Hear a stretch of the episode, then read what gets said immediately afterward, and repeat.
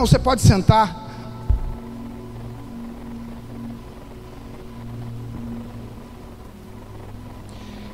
Eu quero falar com, com vocês que boa parte daquilo que eu vou falar aqui, aquilo que eu vou trazer aqui para vocês, está contido nesse livro, tá? Esse livro é um livro que o Luiz e a Cristine deixaram comigo, e depois eu, eu gostei tanto desse livro que eu comprei, eu comprei um outro. Esse livro é o livro, o título dele é Cura pela Palavra, e quem escreveu é o pastor Marcelo Aguiar, é da editora Betânia. Se você tiver a oportunidade, compre, compre esse livro. Nós vamos ler o texto da palavra de Deus que se encontra em Juízes, capítulo 11. Nós vamos ler do versículo 1. Juízes, capítulo 11.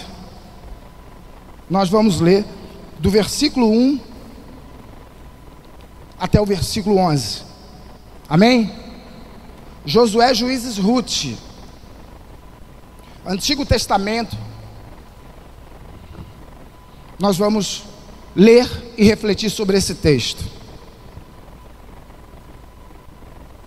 Depois eu queria pedir que alguém trouxesse dois ou três copos d'água aqui, por favor. Está sem água. Amém, querido? Você já, já, já abriu? Então vamos lá.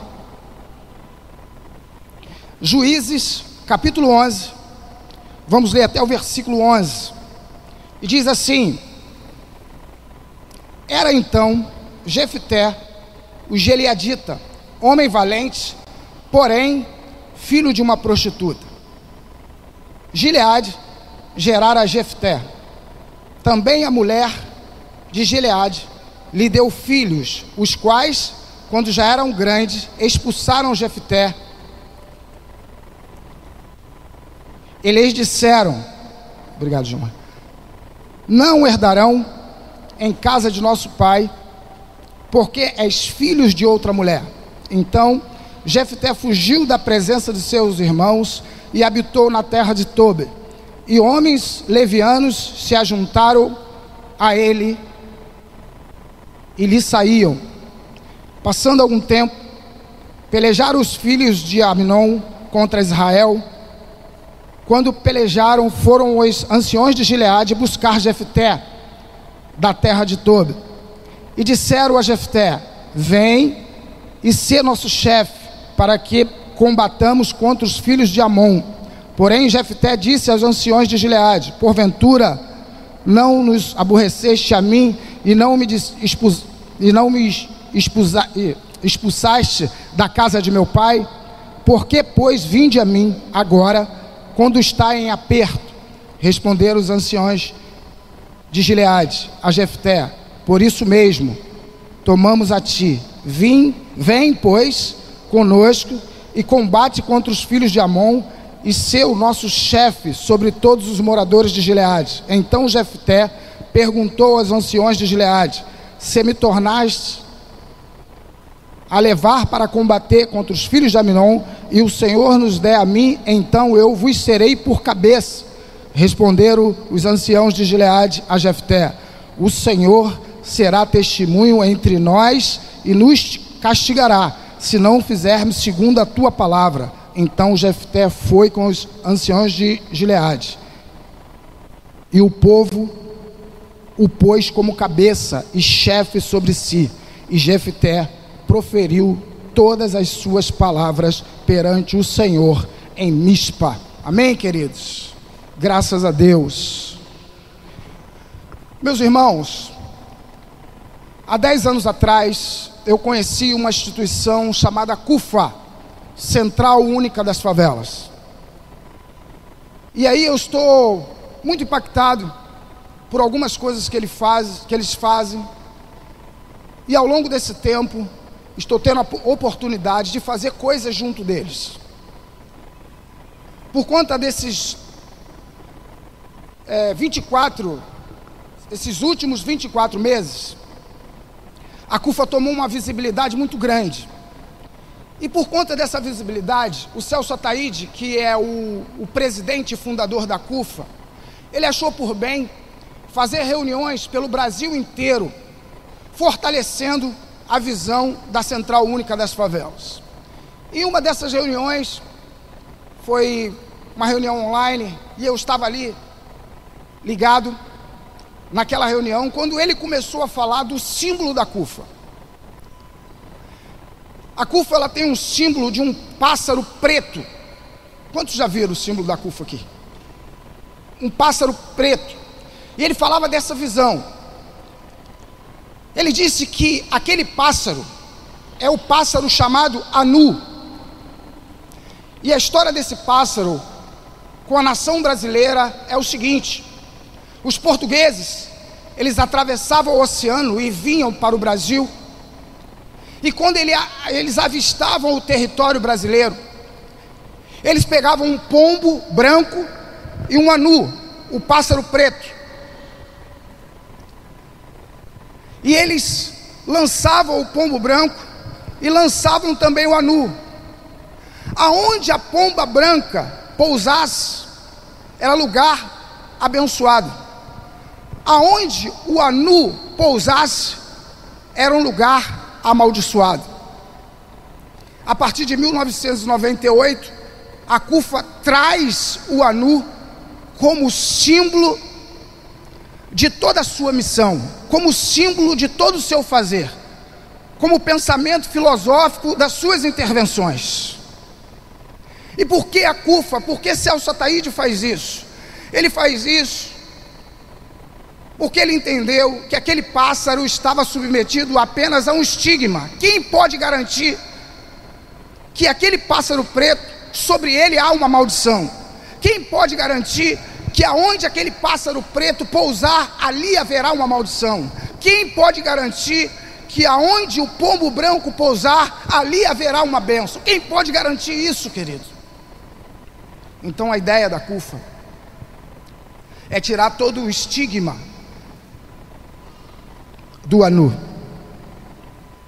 E essa ideia é relacionada ao povo favelado e ao povo preto, que também é estigmatizado, também é visto por muitos como o povo que amaldiçoa, o povo que não presta. Então a ideia é transformar o estigma do Anu de maldição para a marca da benção. A ideia é dizer: quando você vê um Anu você está sendo abençoado. A ideia não é tirar o estigma da bênção sobre a pomba, mas também é colocar sobre o anu a marca da bênção.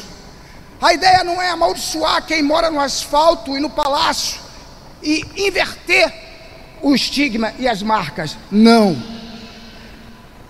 A ideia é dizer que sobre esse animal alguém teve uma ideia infeliz e botou um rótulo que não se sustenta sobre esse animal. O Celso Ataíde não quer pintar o anu de branco. O Celso Ataíde não quer pintar a pomba de preto. O Celso Ataíde quer dizer que aquilo que é amaldiçoado pode ser transformado em benção. Pastor Alcântara, quando eu ouvi isso, eu falei assim: o Celso Ataíde não sabe, ele não é um cristão, mas ele está falando de algo que é de Deus, de algo que é de Deus, porque é isso que Deus fez comigo. É isso que Deus fez com você, é isso que Deus vai fazer com você que entrou aqui a primeira vez. É olhar para você com toda a história que você carrega, a história que te trouxe aqui nessa manhã, a história que o teu amigo te trouxe aqui, você foi ao teu amigo, você contou uma história, e o teu amigo disse: Vou te levar a um lugar, e que nesse lugar, o Deus desse lugar vai transformar a tua história de maldição, o teu estigma, aquilo que as pessoas falam de você, aquilo que você diz que é.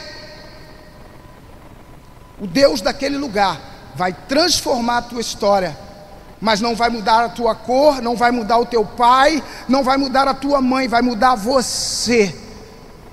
E você que para eles tinha essas marcas, agora vai ter uma marca diferente. Isso a CUFA tem feito com o povo favelado, com o povo preto, com o povo nordestino, com o povo das mais variadas, mais variados lugares desse país. Olha, meu irmão, nós abrimos esse texto da palavra de Deus Gilmar, você está me ouvindo aí, Gilmar? Tá? O pessoal do último banco está me ouvindo bem?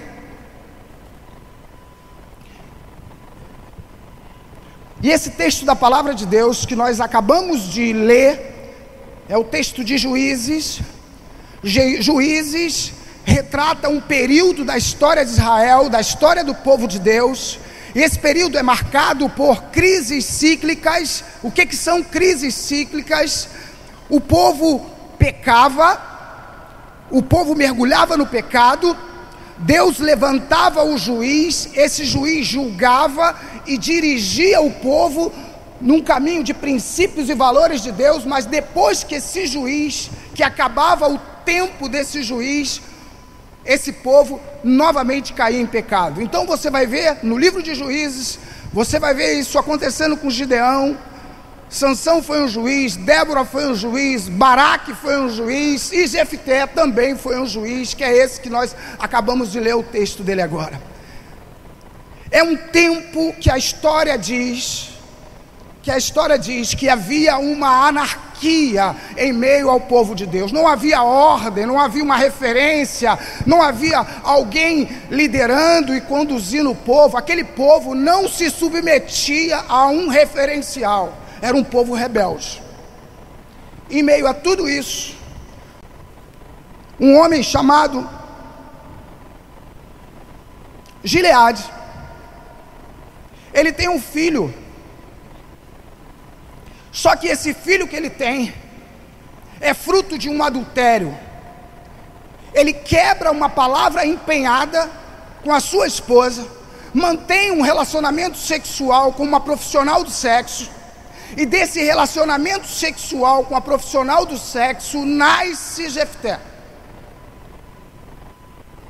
É interessante que o capítulo 11 começa falando de Jefté, e a princípio traz uma ideia traz uma ideia de alguém que tinha ali um status quo, porque o seu pai era um homem rico, era um homem respeitado, era um homem de posição naquela terra, naquela região. Então, quando o texto fala, Jefté, filho de Gileade, é como você ouvir alguém dizer de uma pessoa falando do Pai poderoso, mas quando segue o relato, preste bem atenção, tem um porém, tem uma resistência, tem uma transição duvidosa, tem um ponto de interrogação. Porém, o pai dele é rico, o pai dele tem posição, o pai dele é amigo do prefeito, o pai dele tem posses, porém, o pai dele traiu a esposa com uma prostituta e nasceu Jefté. E nasceu Jefté. Jefté naquela cidade. Ele carregava a mesma marca daquele povo que vive na Índia. Agora não me vem o nome deles, que vive na Índia e que quando as pessoas passam por eles, viram as costas, que eles são como como leprosos, eles são como doentes, as pessoas não querem tocar, as pessoas olham para ele e dizem que, que eles carregam uma maldição, que eles podem contaminar alguém, que eles têm o poder de fazer o rico se tornar pobre. Gileade, Jefté, naquela cidade, ele tinha essa mesma marca a marca do anu, a marca da maldição, aonde ele chegar, o tempo vira. Se tiver sol, passa a cair uma tempestade. Se for dia de praia, começa a abrir raios no, no, no céu, porque esse homem carrega uma marca de maldição. Jefté, ele vai crescendo, ele se torna criança, ele nasce já, já no ventre há toda uma rejeição sobre Jefté, e ele segue desenvolvendo, humanamente falando, porém não desenvolve socialmente, porque ele é impedido, ele é excluído, ele é resistido. E ontem eu escutava a Thelma no programa Altas Horas, a Thelma que ganhou Big, Big Brother, não sei de que ano aí. E ela dizia que a mulher preta, ela já se põe de pé fazendo resistência. Querido, para você possa ser, pode ser que seja estranho isso, mas existe pessoas que para levantar, ela já tem que levantar com resistência. Ela já tem que levantar fazendo força, mais força do que eu e do que você, que estamos numa posição de privilégio. Então Jefté, ele, ele, ele carregava isso na sua vida.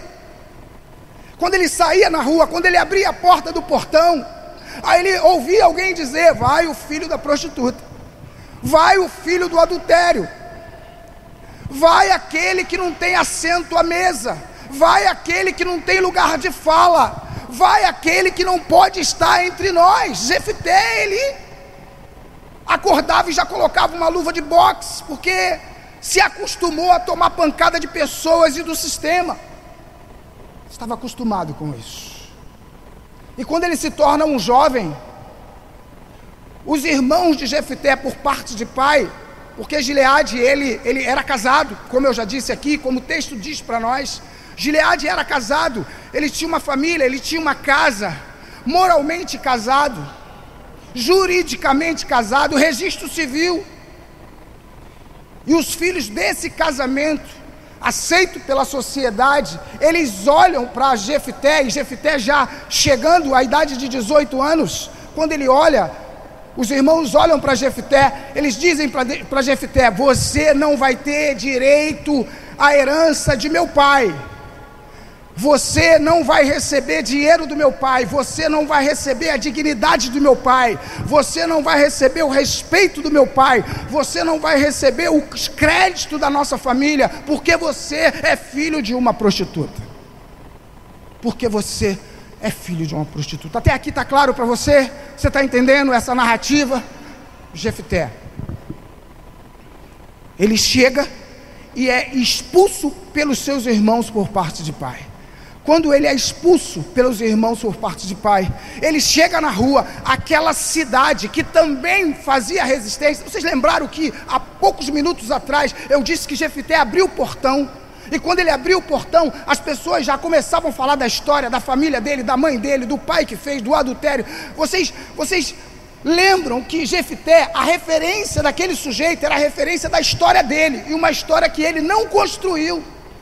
É a história construída pelo pai, é uma história construída pela profissional do sexo, é uma história construída pelaquela conjuntura social. Não foi Jefté. Até então, Jefté não tinha tomado nenhuma decisão, ele não poderia ser responsabilizado pelaquilo que ele vinha passando. Mas quando ele põe os pés na calçada da sua casa, o texto diz que os vizinhos, que os familiares, o texto diz que o povo chamado de cidadão, o texto diz que aqueles que moralmente estavam sendo aprovados, o texto diz que esses também expulsam o Jefté daquele lugar. Jefté sofre uma rejeição sob o ponto de vista da forma que foi concebido. Quem tem relacionamento com uma profissional de sexo ele não procura essa pessoa com sentimento de amor. Ninguém vai ardendo de amor procurar uma profissional de sexo. Ninguém vai para São Cristóvão, ninguém vai para próximo da Quinta Boa Vista, ninguém vai para uma casa de prostituição cheio de amor, mas sim para ter os seus desejos, apenas os seus desejos correspondidos, os seus desejos, seus desejos sexuais. E já nesse ato a gente percebe uma profunda rejeição a essa criança, um profundo desrespeito a essa criança que, nos seus primeiros milésimos de segundo, já sofre um descaso, já sofre uma, uma, uma, uma rejeição. E ele segue sofrendo tantas e tantas e tantas outras até que chega aos seus irmãos, até que chega uma rejeição clara, em alto e bom som dos seus vizinhos, e Jefté sai daquela cidade. Ele sai daquela cidade e ele vai para o leste do Jordão, num lugar chamado Tobi. E ali naquele lugar, ele encontra com quem? Me pergunta, com quem que ele se encontra? Ele se encontra com pessoas tão iguais a eles, outros rejeitados. O texto vai dizer para nós, se você ler o texto se você tem uma Bíblia de estudo, o comentário vai dizer. Se você tem uma Bíblia panorâmica, você vai entender melhor o que eu estou falando. Se você faz uma pesquisa na internet, é, existe um estudo mais aprofundado daquilo que eu estou trazendo, do que o que eu estou trazendo para você. Vai dizer que Jefté, ele passando por ali, homens facciosos, ladrões, promíscuos, homem de toda ordem, olham para Jefté e se juntam a ele. E muito mais do que se juntar a Jefté, fazem de Jefté o seu líder e o seu cabeça. Jefté se torna um guerreiro, Jefté se torna um líder para todos aqueles homens. E quando ele está liderando, eu acredito que a fama dele vai longe. a terra onde Jefté nasceu. É assolada por ataques de outros reinos. E aqueles homens que rejeitaram Jefté, o irmão, o vizinho, o Zezinho da padaria, o seu João do mercado, o senhor da, o reverendo da paróquia, a turma toda da cidade chega a uma conclusão. Chega a uma conclusão precisamos botar Jefté como líder na nossa vida, porque só ele poderá nos dar a vitória. E é interessante que o texto sugere que essa decisão e essa partida ao encontro de Jefté é uma coisa muito rápida. Não há rejeição, não há opositores naquela cidade em relação a Jefté como líder. As coisas mudaram. E eles seguem. E Jefité indaga: Mas vocês me aborreceram. Vocês me aborreceram, me mandaram embora, me rejeitaram, e agora que vocês estão em apuros, vocês me procuram. E eles reconhecem: realmente te rejeitamos. E realmente estamos precisando de você. E segue a história. Jefté, ele volta. O texto diz que Jefté ele vai para Mispa e chegando em Mispa ele dobra o joelho, ele ora ao Senhor e ele se coloca diante de Deus e Deus o responde e Jefté ele é recebido naquela cidade e colocado como rei. Mas aquela revolta de Jefté estava muito em alta temperatura diante dele, dentro do coração dele. E ele chega diante do Senhor. E ele faz uma oração dizendo: Senhor, se tu me fizer vitorioso no lugar da minha rejeição, a primeira pessoa da minha casa que sair no portão, o Senhor pode tirar a vida. E aí essa oração de Jefté fica conhecido, conhecida como a oração de tolo. Queridos, essa é uma história que ela poderia ter o título de uma tragédia. Só de uma tragédia. Mas existem algumas coisas que vale a pena destacar em toda essa história que está no texto e nessa história que eu tentei interpretar para você. A primeira coisa, querido, que eu quero ressaltar, primeira coisa, tem a ver com o propósito de Deus na minha e na sua vida. O propósito de Deus. O propósito de Deus que o Marcelo Aguiar, ele coloca aqui, em Isaías,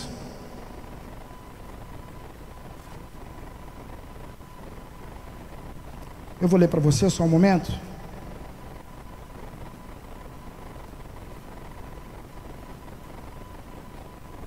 capítulo 11.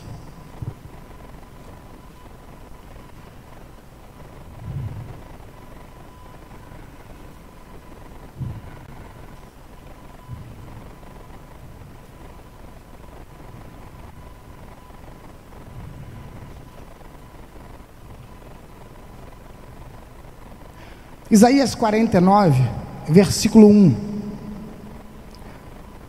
Ouve-me, terras ouve-me, terras do mar, e vós, povos de longe, escutai, o Senhor me chamou, desde o meu nascimento, desde o ventre da minha mãe, fez menção ao meu nome. Isaías 49, versículo 1. Ouve-me, terras do mar, e vós, povos de longe, escutai, o Senhor me chamou, desde o meu nascimento, desde o ventre da minha mãe, fez menção ao meu nome. Queridos, numa história como essa, é fundamental nós entendermos o fundamento desse versículo de Isaías.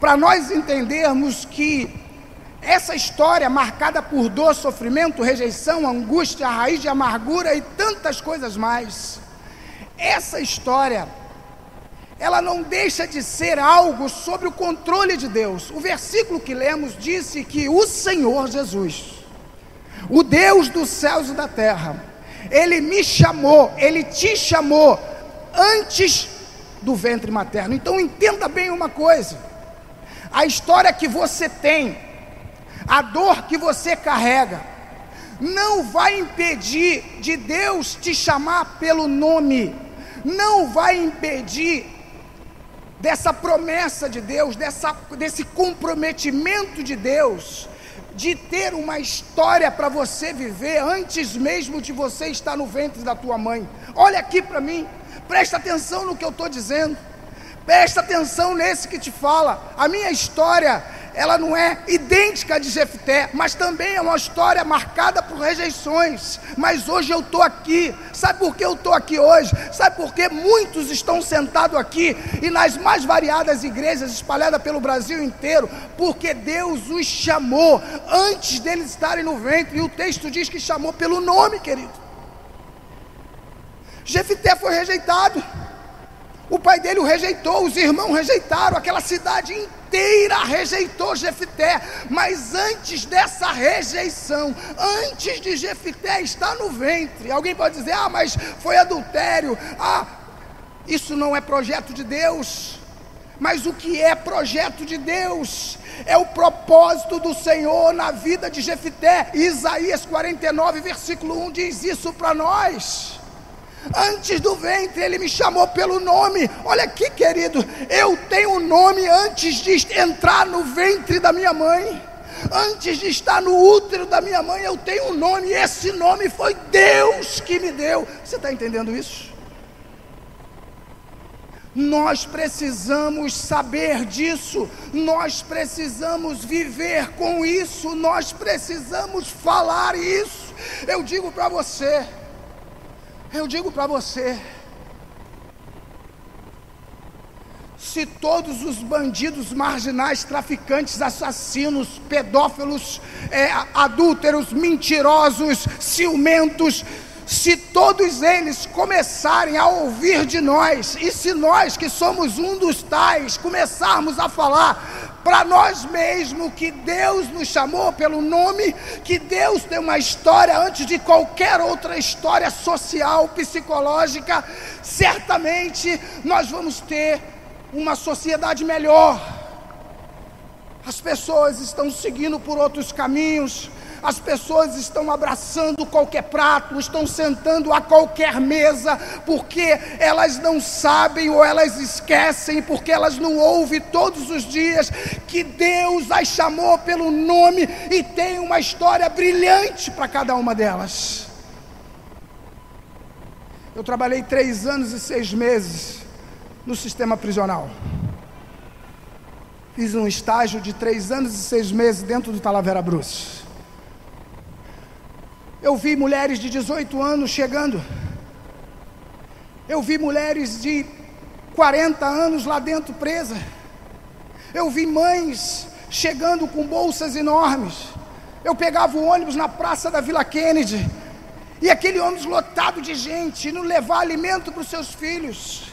E eu sempre pensava o que que essas pessoas ouviram a vida inteira para elas estarem agora trancadas cercadas por barras de ferro. O que é que elas ouviram?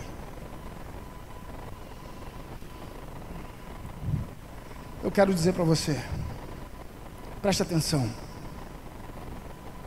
Pode ser que um Jefté esteja morando do lado da sua casa. Você já pensou nisso? Olha, querido, pode ser que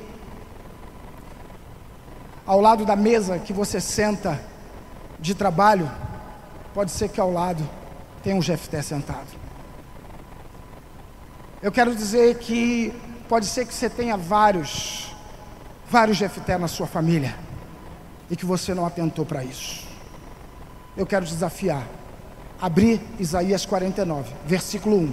E você todo dia quando encontrar um Jefté, você dizer: Deus te chamou pelo nome antes de você entrar no ventre materno.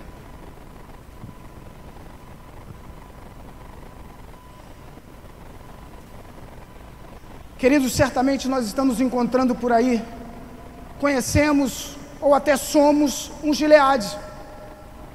O Gileade é o pai de Jefté.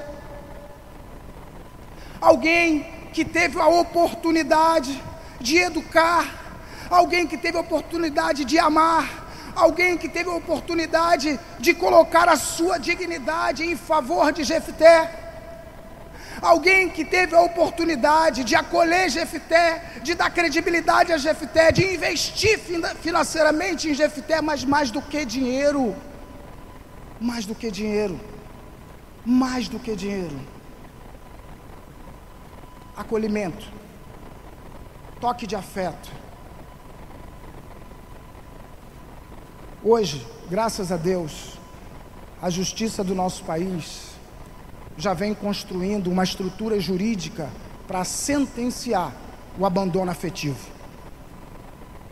E isso é muito importante, porque pai, mãe, tio, você que está aqui, o seu filho, o seu sobrinho, o seu irmão, ele não precisa só do seu bolso, ele precisa da sua atenção, ele precisa do seu olhar interessado, ele precisa que você participe da realidade infantil, dessa realidade do adolescente, dessa realidade do jovem. Essa semana eu encontrei com um jovem e ele abençoou a minha vida, porque eles falam de coisas perigosas com uma naturalidade impressionante.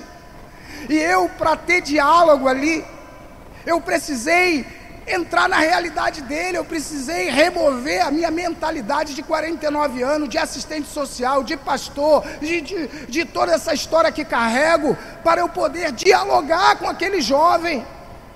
Isso é acolhimento afetivo, gente. Isso é, é negar a nós mesmos no momento que o outro precisa se expressar e colocar para fora aquilo que é a sua dor. Tem muitos doloridos, entupidos, que não podem colocar para fora porque o nosso eu é resistente a tudo isso. Gileade, ele só quis corresponder o seu desejo sexual. Ele não pensou que aquilo que para ele era uma satisfação, para Gileade seria dor. Existe um filósofo chamado Platão, acredito que a grande maioria já ouviu falar de Platão. E Platão diz o seguinte: o corpo humano é a carruagem, os pensamentos são as rédeas e os sentimentos são os cavalos. Platão está falando aqui? Platão está falando que o nosso corpo carrega os sentimentos que vai na nossa alma. E a razão é a rédea disso. Logo, o que eu e você vamos entender? que nós precisamos ter as rédeas conduzindo e reprimindo os nossos sentimentos. Agora, eu, enquanto homem pecador, que a Bíblia diz que todos pecaram e todos carecem da glória de Deus, Eu preciso entender, por mais maduro que eu seja, por mais livro que eu já tenha lido, por mais que eu tenha escutado pregações e pregações do pastor Alcântara, do pastor Carlos, de todos os outros que, que vêm aqui e pregam, e eu estou ouvindo pregação há 24 anos, 7 meses, 16 dias e 10 horas, inclusive essa que falo eu, eu estou escutando, então eu já ouvi muita pregação, porém, porém, isso não me impede de ser conduzidos pelos cavalos que são os meus sentimentos. Isso não me impede de ser levado pelos cavalos velozes que são os meus sentimentos. Gileade não entendeu esse conceito. Esse conceito de Platão, que é também o que vem relatado em Salmo 32, versículo 9, querido. Salmo 32, versículo 9 diz assim: Não sejais como o cavalo ou a mula, que não possui compreensão, mas precisam ser controlados com o uso de freios e rédeas, caso contrário, não poderão obedecer. Você está entendendo? O salmista ele diz que nós poderemos ser como cavalos, levado pelos sentimentos. E o que, é que nós precisamos fazer? Precisamos colocar a nossa vida na mão de Jesus. Mas Gileade, ele não fez isso, ele se deixou levar pelo desejo sexual, e as consequências disso recaíram sobre Jefté. Uma outra coisa que cabe destacar aqui são esses irmãos e esses vizinhos. Olha, queridos, todos sabem que eu faço um trabalho, eu presto um serviço já há alguns anos na favela do Muquiço. Muitos sabem que por conta disso eu acabo tendo contato sim com pessoas que fazem coisa errada. Muitos dos que fazem coisa errada lá foram meus alunos. Quando tive escolinha em Marechal Hermes, quando tive escolinha, quando trabalhei no projeto social Instituto Bola para Frente. Muitos sabem disso. E eu louvo a Deus, porque eu tive a oportunidade, queridos, de contribuir com essas pessoas, através da minha vida, através daquilo que eu faço de certo e até mesmo através daquilo que eu faço de errado, eu pude investir neles, como até hoje estou investindo neles. É minha oportunidade. Mas digo para vocês que quando vejo alguns deles envolvidos em situações erradas, fazendo coisa errada, trazendo mal para alguém, eu faço uma reflexão. Se realmente eu aproveitei a oportunidade que Deus me deu, eu lembro uma vez, eram 17 horas, ô Márcio e Renata, 17 horas da tarde, nós estávamos saindo, terminando o nosso horário de trabalho no Bola para Frente, e nós escutamos o estampido de arma de fogo. Era um grupo de professores, um olhou para a cara do outro, e logo que aquele estampido silenciou, nós saímos pelo portão do Bola para Frente para saber o que tinha acontecido. E vimos um corpo estirado no chão, que era o corpo de um aluno nosso.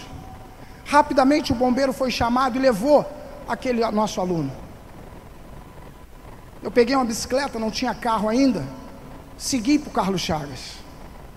Chegando lá, parecia aos meus olhos que ele estava recebendo os primeiros atendimentos. E eu comecei a falar que eu iria chamar a atenção dele, que eu iria corrigi-lo, que ele estava fazendo coisa errada.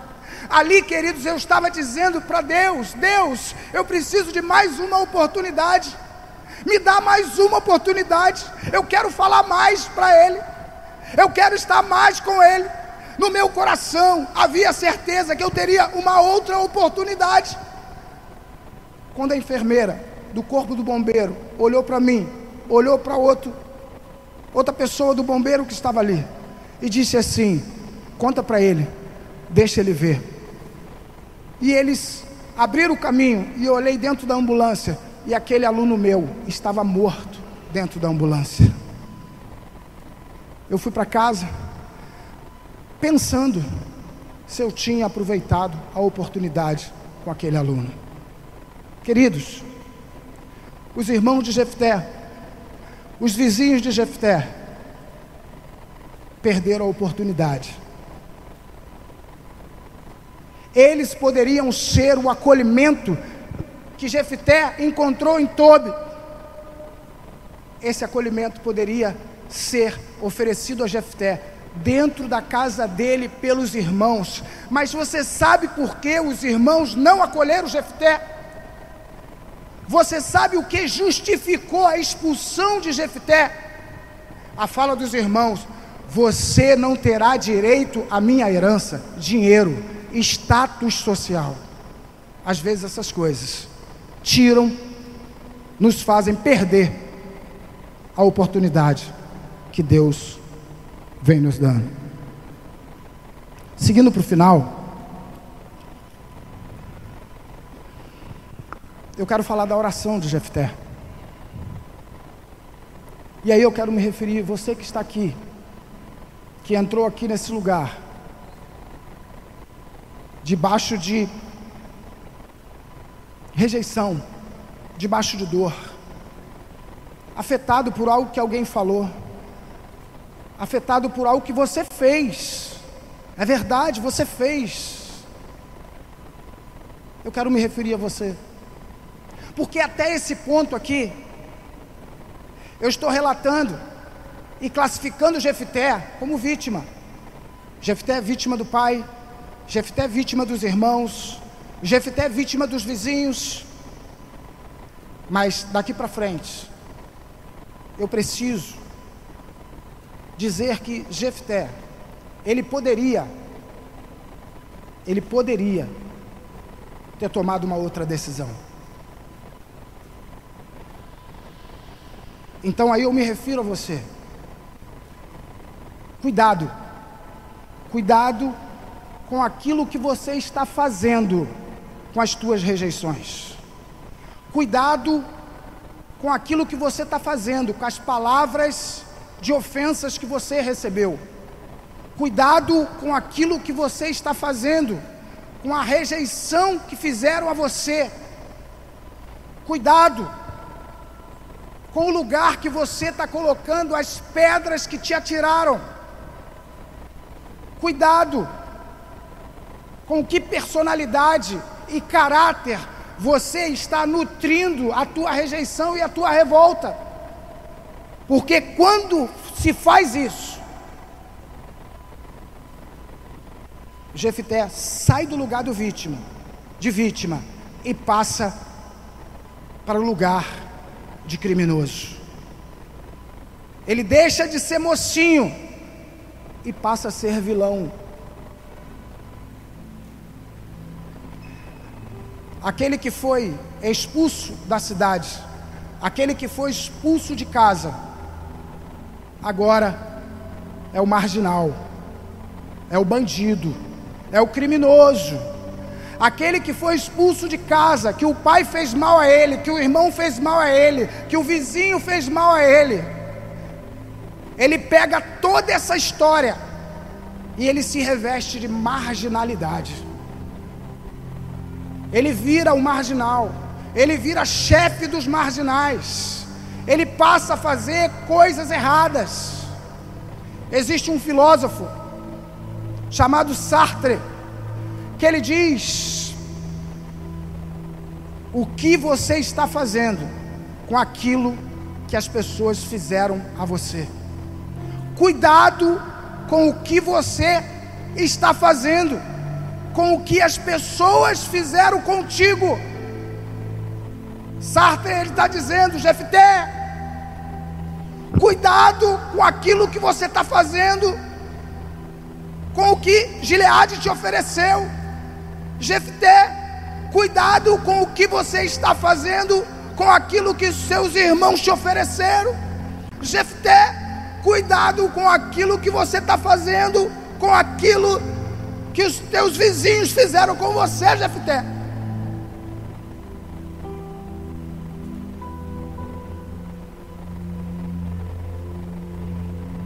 Cuidado, querido. Eu poderia citar a vida de alguns aqui, mas eu quero citar a minha. Até 14 anos de idade. Até 14 anos de idade. Eu era o queridinho da rua Marcenete, em Marechal Hermes. Até 14 anos de idade. Querido. Todas as mães queriam junto dos filhos. Todos os pais. Todo mundo queria me levar para lá, me levar para cá. Eu fui várias vezes ao Maracanã porque um vizinho me levou. Eu fui várias vezes a clubes e a parques porque alguém me levou. Isso tudo aconteceu muito mais depois que meu pai saiu de casa. Então ele era o, a vítima de um casamento que não deu certo. Eu fui a vítima de alguém que saiu de casa e deixou os seus sentimentos correrem como um cavalo. Eu fui a vítima. Mas a partir dos 15 anos de idade, eu peguei tudo isso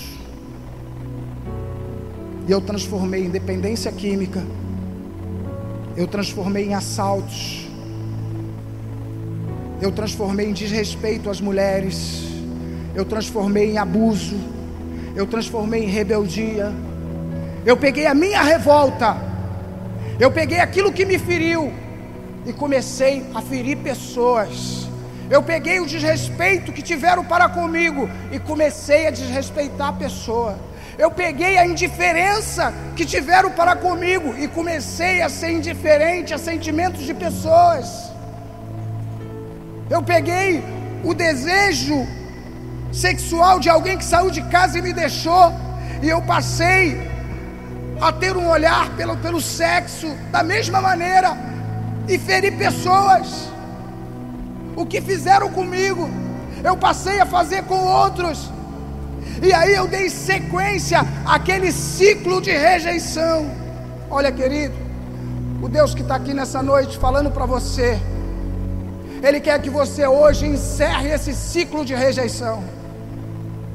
Eu sei que você tem um pai, eu sei que você tem uma mãe, eu sei que você tem uma história, querido. Eu respeito e eu compreendo a sua história. Eu respeito e eu compreendo a história de Jefité, porém, hoje é o dia, como eu tive um dia na minha vida, o dia 31 de maio de 1997, esse dia foi o dia do chega. Foi o dia de encerrar a matemática da multiplicação. Foi um dia de chamar a responsabilidade e de começar a olhar a minha história no singular, trazer para o eu, e com a ajuda de Deus, começar a ressignificar tudo aquilo que fizeram na minha vida. Você que entrou aqui nessa manhã, a oportunidade de hoje é para você ressignificar tudo aquilo que fizeram com você se a história de dor e de rejeição não foi uma história familiar, se a tua história de dor e rejeição ela é profissional, se a tua história de dor é dentro do seio de um de um espaço religioso, eclesiástico, eu quero dizer, querido, não adianta. Não adianta, você está fazendo aquilo que fizeram com você, você está replicando. E nós, como servo de Deus, como ser social, nós só vamos melhorar essa história como nós, quando nós começarmos a replicar aquilo que é do Senhor. Isso só para quando nós abrimos Isaías 49, versículo 1, e nós começarmos como um mantra falando para essas pessoas: Deus te chamou pelo nome antes de você estar no ventre materno. Você não precisa ser bandido, você não precisa ser adúltero, você não precisa ser ciumento, você não precisa ser orgulhoso, você não precisa ser vaidoso, você não precisa contar mentira para ser aceito. Você não precisa de uma roupa, de um tênis, de um determinado valor para ser aceito, porque Deus te chamou pelo nome antes do ventre materno. Você não precisa de uma namorada, você não precisa de um namorado, você não precisa de uma casa numa região do Rio de Janeiro, querido, você não precisa. O que você precisa é entender que Deus te chamou pelo nome antes do ventre materno, antes da tua história existe uma voz que te chama para te apresentar um lindo quadro e uma linda história. Um lindo quadro e uma linda história. Olha, meu irmão, Jefté foi juiz sobre Israel durante seis anos. Durante seis anos. Mas a revolta de Jefté fez com que ele fizesse o voto ele teve a conquista que ele pediu. Mas a primeira pessoa que saiu da casa dele, quando ele voltava para a guerra, foi a sua filha. E como foi ele que votou? A filha dele foi tocada, segundo o voto que ele mesmo fez. Deus não está pedindo voto de ninguém, querido. Jefté seria juiz de Israel. Jefté ganharia aquela guerra, mesmo sem voto. Sabe por quê? Porque aquela guerra era a guerra do Senhor. Porque aquela guerra era a guerra de Jeová Sabaote, o Senhor da guerra, que não perde nenhuma batalha, e com certeza ele não perderia a guerra de Jefté. E digo a você, com certeza ele não vai perder a sua guerra. Você não precisa se lançar nessa vida. Você não precisa estar submerso nesse lamaçal de pecado que você está. Você não precisa. É só você obedecer, querido. E eu quero pedir à igreja para ficar de pé. Em nome do Senhor Jesus. Nós estamos sim em meio a uma pandemia. Nós estamos aí sendo atingidos por uma variante mas graças a Deus que ela não é tão letal como a outra que passou. Mas nós temos bastante espaço aqui na frente. E como eu sei que esse convite não é um convite fácil, eu acredito que não teremos muitas pessoas aqui na frente. Com toda a obediência aos protocolos de segurança, com toda a obediência àquilo que preconiza o Ministério da Saúde, um metro e meio de distância, todos de máscara, mantendo o isolamento, eu quero chamar você, Jefté. Eu quero chamar você que tem uma dor no coração. Eu quero chamar você que chegou aqui atordoado por alguma coisa. Eu quero chamar você que recorreu a um amigo, você que recorreu a um amigo. Eu quero dizer que o teu amigo, o que ele pode fazer por você é te trazer até aqui. Daqui em diante, quem pode fazer é o Deus que manifesta nessa noite. É o Deus de Jefité, é o Deus da minha vida, é o Deus da vida de várias pessoas que estão aqui. É o Deus desse sujeito, é o Deus dessa, dessa moça, é o Deus do, do Paulo, é o Deus de cada um. Esse Deus é o Deus transformador. É o Deus que transforma o anu e faz do pássaro estigmatizado pela maldição ser transformado em símbolo de restauração nessa nação em símbolo de alimento nessa nação, porque é isso que a CUFA é. E digo a quem está em casa, o Celso Ataíde não sabe o que ele está fazendo, mas ele está sendo usado por Deus sem saber. O Deus que está aqui é o Deus que está usando um homem sem saber, para ser alimento, para encher dispensa, para agregar valores a algumas pessoas. O que nós queremos fazer nessa manhã, querido, é colar aquilo que temos em você, é agregar valor. O que nós estamos fazendo nessa manhã é dizer para você: o Deus da minha vida quer ser o seu Deus. Saia do seu lugar, querido. Saia do seu lugar em nome de Jesus. Essa palavra é para você, querido. Ontem, até as 15 horas, até as 16 horas da tarde, eu não tinha uma palavra, eu não ia pregar. Mas depois que o convite veio, querido, Deus falou, fala isso. Se Deus falou comigo, fala isso. É porque Deus também te trouxe aqui. É para você, querido. Essa palavra é para você. Deus quer transformar a tua vida.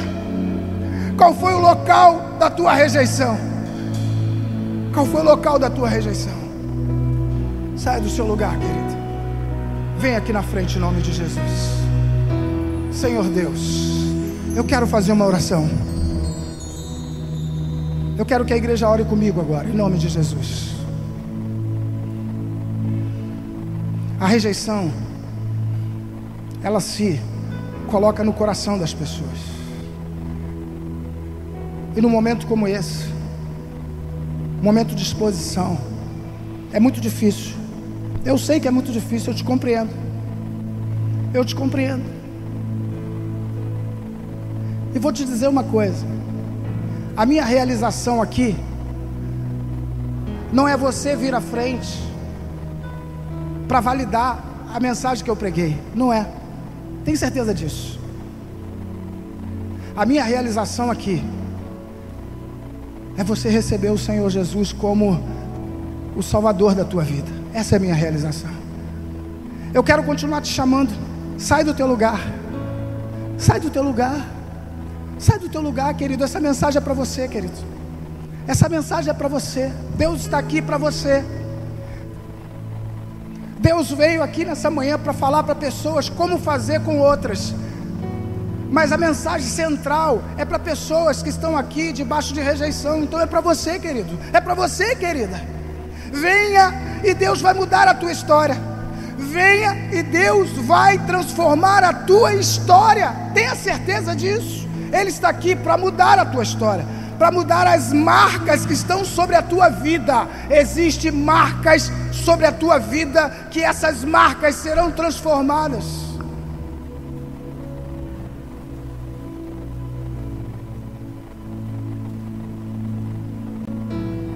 O Senhor está te esperando. Saia desse sofrimento aí no seu banco. Saia do sofrimento. Você está em sofrimento no banco o Espírito do Senhor, o Espírito do Senhor revela ao meu coração o teu sofrimento aí no banco, a tua luta aí no banco. No nome de Jesus, nós, como igreja do Senhor, nós entramos agora em batalha de intercessão para te fortalecer. Ao contrário dos irmãos de Jefté, nós estamos aqui para acolher. Nós não estamos aqui para expulsar. Nós não estamos aqui para colocar para fora, porque queremos a herança só para nós. Muito pelo contrário, aqui é o lugar das pessoas que compartilham a herança. Então, no nome do Senhor Jesus, nós queremos ordenar. Nós queremos ordenar a presença de Deus nesse lugar. Nós queremos ordenar a presença de Deus na tua vida. Em nome do Senhor Jesus. A Bíblia diz que todos aqueles que creem no Senhor Jesus recebem o poder de serem feitos filhos de Deus. Nós queremos tomar do poder de ser, de, ser filho de Deus agora, para abençoar, por você, abençoar você. Aleluia. E declarar em nome do Senhor Jesus: pode vir, pode vir, pode sair do seu lugar, pode sair, pode sair do seu lugar, pode sair. Você é livre, você é livre para sair, você é livre para sair. Nós não estamos te expulsando. Não é para você sair daqui. Muito pelo contrário, é para você vir aqui. É para você vir, vir para o meio. Nós não estamos te excluindo, nós estamos te incluindo agora. Receba a palavra de inclusão. Receba o abraço. Receba o sorriso de aceitação. Receba a nossa alegria por você ter vindo, por você ter aceito. Receba a nossa alegria.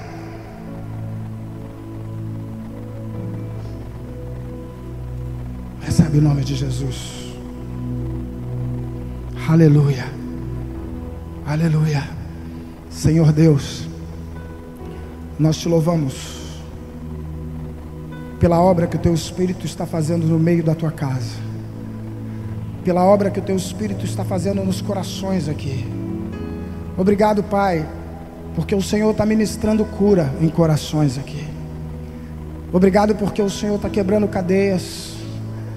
Obrigado porque o Senhor está tirando o povo da margem, está colocando no centro do teu querer e da tua vontade.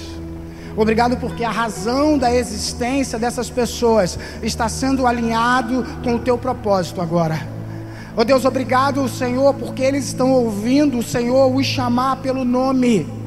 Obrigado porque eles estão ouvindo, Pai amado, Pai querido, o Senhor, meu Pai santo, meu Pai querido, falar do propósito, falar do plano para a vida deles, Pai. Em nome do Senhor. Deus, eu quero seguir nessa oração, abençoando as pessoas que estão no banco, Pai.